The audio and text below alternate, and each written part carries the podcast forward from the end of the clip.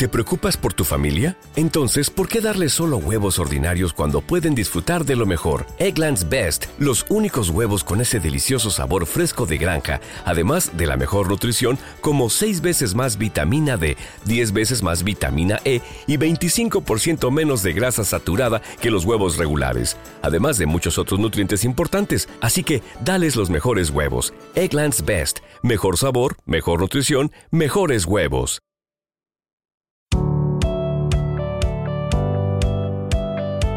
El podcast del periódico. Sergi Mas.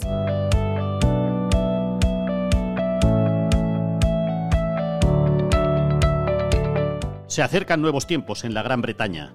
A la muerte de la reina Isabel de Inglaterra, de forma inmediata llega la hora del rey Carlos III. ¿Será capaz de salvar la corona?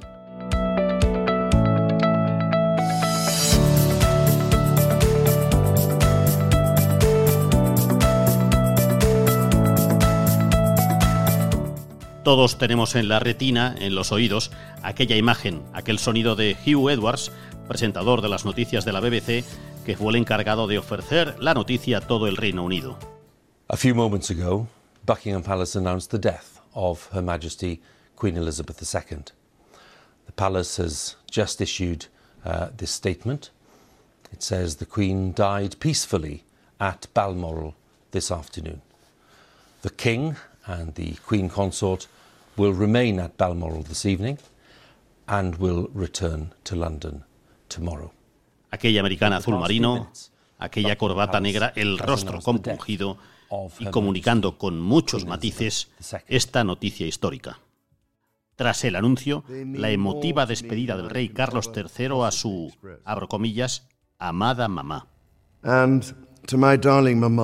falta del último adiós, de la despedida del pueblo británico a la reina Elizabeth que se producirá el próximo lunes, el podcast del periódico viaja hoy al Reino Unido. Thank you. Thank you for your love. El podcast del periódico, con la colaboración de la redacción de El Periódico.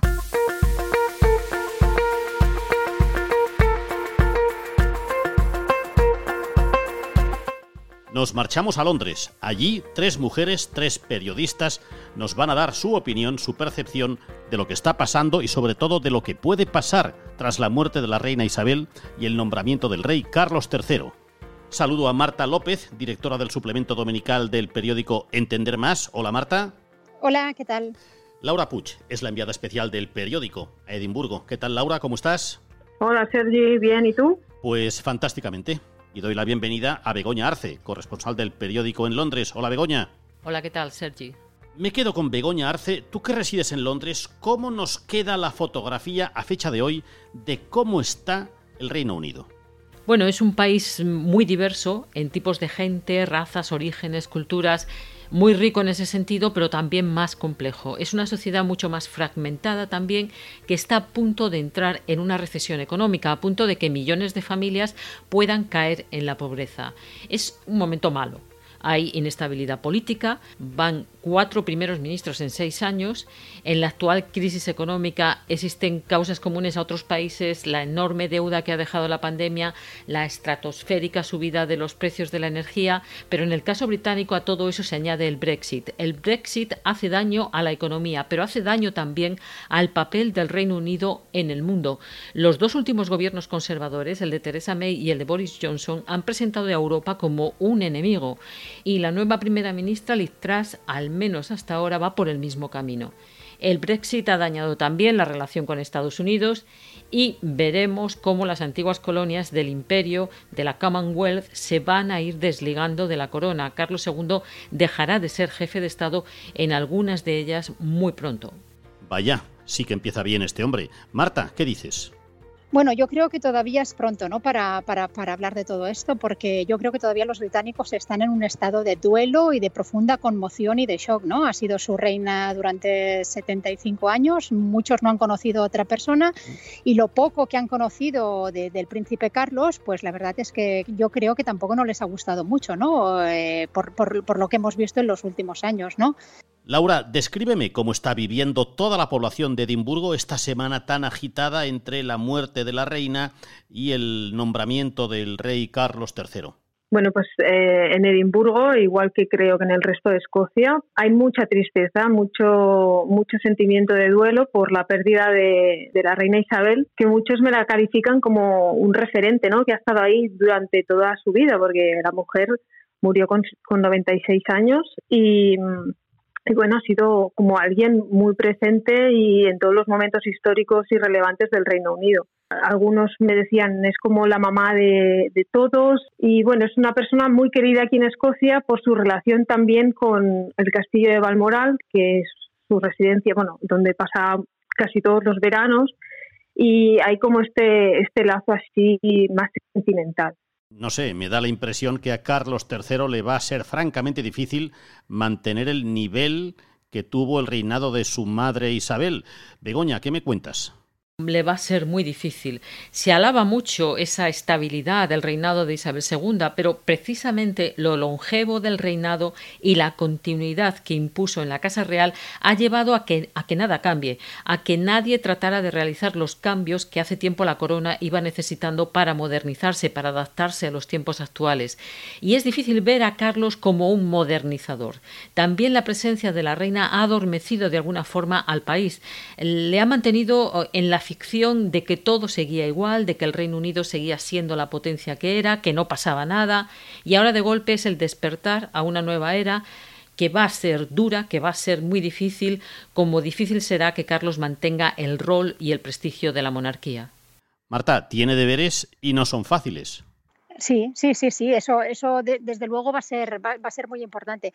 Tampoco no hay que olvidar que, la corona, la corona británica, pese, pese, a su omnipresencia y el importante papel que tiene en la sociedad, sus poderes también son muy limitados. ¿eh? O sea, están, la, la, democracia británica es una democracia muy consolidada, que es la democracia más antigua, ¿no? De hecho, y bueno, los poderes están muy delimitados. Entonces, lo que es la acción ejecutiva pues la, verdad es que la lleva mucho, eh, lleva todo el peso el gobierno. Además, el Reino Unido ahora entra en una época muy difícil, ¿no? Al, cambio de, al cambio este tan importante en la corona, el Reino Unido se está adentrando en una crisis muy profunda, tanto a nivel económico y social, con lo cual eh, a, Carlos eh, la verdad es que el futuro no se le presenta nada fácil. Sinceramente no sé qué puede o qué va a aportar Carlos III. Tengo la impresión que los británicos no se acaban de fiar del todo sobre su figura, que está bañada en cierto escepticismo, y quizá de forma un poquito más elegante, su llegada al trono no genera ilusión. Quizás porque le conocen desde, desde hace mucho tiempo, no es una novedad. Quizás también porque no les guste algunas cosas que ha hecho. Carlos llega al trono muy mayor, por esa simple razón no despierta la esperanza, la ilusión de un rey más joven como podría ser su hijo. Carlos da una imagen mm, decadente, cuando la gente dice que preferiría a Guillermo al príncipe de Gales eh, como rey, es en parte por la ilusión de la novedad, alguien con la prensa en estos momentos a su favor, la esposa perfecta, Catalina, ahora princesa, los niños estupendos. Pero Guillermo en realidad es un desconocido y su preparación para ser rey muy dudosa, muy discutible. Carlos al menos ha tenido un largo aprendizaje. Enviada especial del periódico Laura Puch, ni las encuestas ni la gente con la que has hablado en los últimos días parece que otorguen unos resultados optimistas de popularidad al rey Carlos. Bueno, pues esa es una pregunta muy interesante porque eh, la gente con la que he estado hablando estos días me comentaban, a priori él en las encuestas no era el más deseado, eh, la mayoría querían que fuera su hijo Guillermo, el, heredero. Pero bueno, está la gente como que lo tiene muy asumido y, y muchos creen que va a hacer un buen papel y, tiene el referente, tiene, ha tenido el referente de su madre, ¿no? que ha sido una maestra durante todos estos años. Entonces, le están dando una oportunidad. Bueno, de hecho está muy bien que le den una oportunidad a los 75 años. No sé si a él o a la monarquía. Marta. Vemos que la corona británica ha vivido crisis muy importantes. Entonces, eh, no, vamos, la personalidad de Carlos III parece muy diferente a la de su madre y de momento tampoco no tiene de momento la confianza de los británicos, ¿no? Pero vamos a ver cuáles van a ser sus primeros gestos. Él está muy preocupado por temas que conectan ahora mucho con, todo el tema de, bueno, con, con, todos los temas que, que, preocupan a la gente joven, ¿no? que es el medio ambiente y la ecología y bueno, vamos a ver, mm, habrá que, le tendrán que dar una oportunidad, ¿no? Vista la, la tradición y el peso que tiene la corona británica en la sociedad británica. Es indudable el peso que tiene hoy en día, en pleno año 2022, la prensa del corazón en este tipo de temas. Y entiendo que habrá gente que todavía no olvide, e incluso ni perdone, aquellas infidelidades que cometió Carlos en los años 90. ¿Es así, Begoña Arce? es evidentemente un factor. Mucha gente ha pasado página de todo aquello, pero hay británicos que jamás le perdonarán lo ocurrido. Dicho esto, el haber logrado que Camila Parker Bowles, la tercera en el centro de aquel drama conyugal, sea su segunda esposa y hoy reina consorte ha sido un éxito enorme por parte de Carlos y de su equipo. Ha llevado muchos años, una labor milimétricamente calculada por parte de las relaciones públicas y de los asesores de Loy Rey, pero también se ha debido en parte a que Camila es simpática, que conecta con el trato del público y ha hecho de Carlos una persona más feliz, algo más agradable, algo al menos. Bueno, sí, algo, algo es algo, Begoña, algo es algo. Eh, me pregunto, en cualquier caso, si se puede llegar a olvidar de la misma manera aquellos devaneos amorosos de Carlos o, por el contrario, los rumores, bueno, yo diría que realidades de las noticias que últimamente están saliendo sobre la inmensísima fortuna que atesora la corona británica.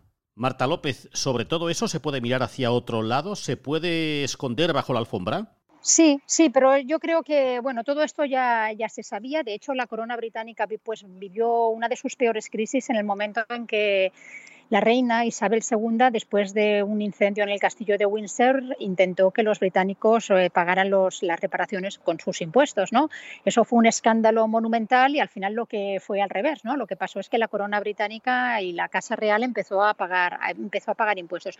Yo creo que bueno, una vez eh, pues, se, haya superado el duelo y tal y se empiecen a, revelar más cosas o se sepan algo que no se sabe de, la, de, de lo que ha sido el reinado de Isabel Isabel II y ella ya no está y quien está es su, su hijo, que no es... Eh, que no, que, que, no tienen ni la popularidad ni, ni, la personalidad de su madre, pues em, vamos a ver ¿no? ¿Qué, qué, va pasando. Pero, pero bueno, como yo digo, ¿eh? de entrada eh, no, lo, no, no, lo va a tener nada fácil, la verdad. Y además, eh, bueno, ya, ya, ya, tiene 76 años. Habrá también que ver muy importante cómo los británicos acogen a, a, Camila, ¿no? A, a, la reina consorte, ¿no? Que, que esa es otra figura muy importante también ahora a tener en cuenta. Laura, es cierto que hay parte de la ciudadanía que afea al rey Carlos III.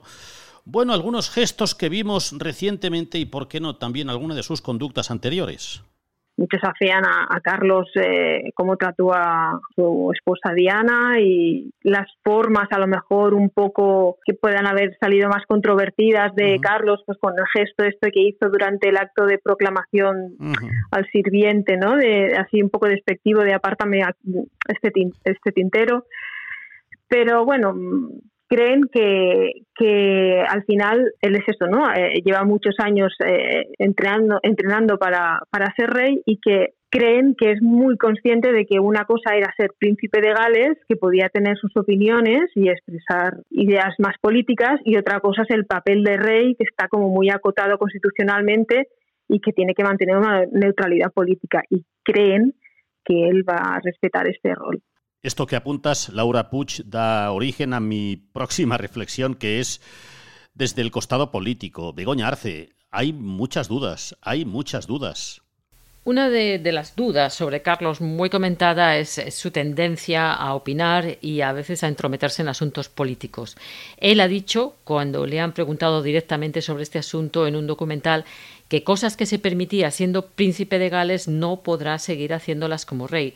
Lo entiendo perfectamente, no soy idiota, dijo literalmente, pero veremos, veremos. En Inglaterra eh, dicen que el leopardo no cambia de piel y Carlos lleva décadas escribiendo a primeros ministros, opinando y dando consejos sobre asuntos como el medio ambiente, la enseñanza, los presupuestos militares e influyendo para que se haga tal cosa o no se haga otra. Eh, por ejemplo, en arquitectura. Es alguien que no acepta puntos de vista disidentes, eh, con fama de caprichoso, de salirse siempre con la suya, y hay miedo de que actúe por su cuenta saltándose la neutralidad exigida por la Constitución a los monarcas. Caramba, no sabía yo esto, Begoña. Lo entiendo perfectamente, no soy idiota. No parece, desde luego, la mejor respuesta de un futuro monarca. Y acabamos. A partir de ahora me pregunto cómo queda la Casa Real Británica. De acuerdo, Carlos III, rey. Pero eh, van a pasar muchas cosas, pocas cosas. ¿Tendrán muchos asesores? Pocos asesores. ¿Cómo serán las relaciones padre-hijo? No siempre han sido buenas. ¿Cómo serán las relaciones reina consorte, Camila Parker, con, por ejemplo, el príncipe Andrés? ¿Vamos a volver a los años 90? El núcleo duro serán el rey, la reina consorte y los príncipes de Gales. Cada uno tendrá su equipo de asesores, sus residencias y veremos a ver cómo son las relaciones, cómo se coordinan, porque padre e hijo no siempre se han entendido bien. También van a jugar un papel oficial que quizás sea a partir de ahora más importante la princesa Ana, el príncipe Eduardo y su mujer Sofía de Wessex, que era la nuera, dicen, favorita de Isabel II. Pero la marcha de Enrique y Meghan a Estados Unidos y la exclusión de las tareas oficiales de la corona del príncipe Andrés por el escándalo de su relación con una menor de edad hacen que la corte de Carlos III sea de un tamaño considerablemente menor que el de su madre. Corte menor ya comprobaremos si los escándalos estarán a la misma altura o serán mayores. Un placer, corresponsal Begoña Arce, gracias. Pues un saludo. Adiós, Marta López, responsable del suplemento Entender Más. Muchísimas gracias a vosotros. Y buen viaje de vuelta, Laura Puch, enviada especial del periódico. Muchas gracias a ti.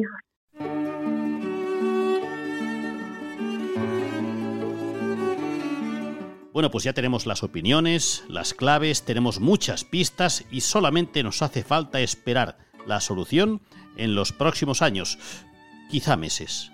Gracias por escuchar el periódico y hasta mañana. El podcast de El Periódico, con la colaboración de la redacción de El Periódico.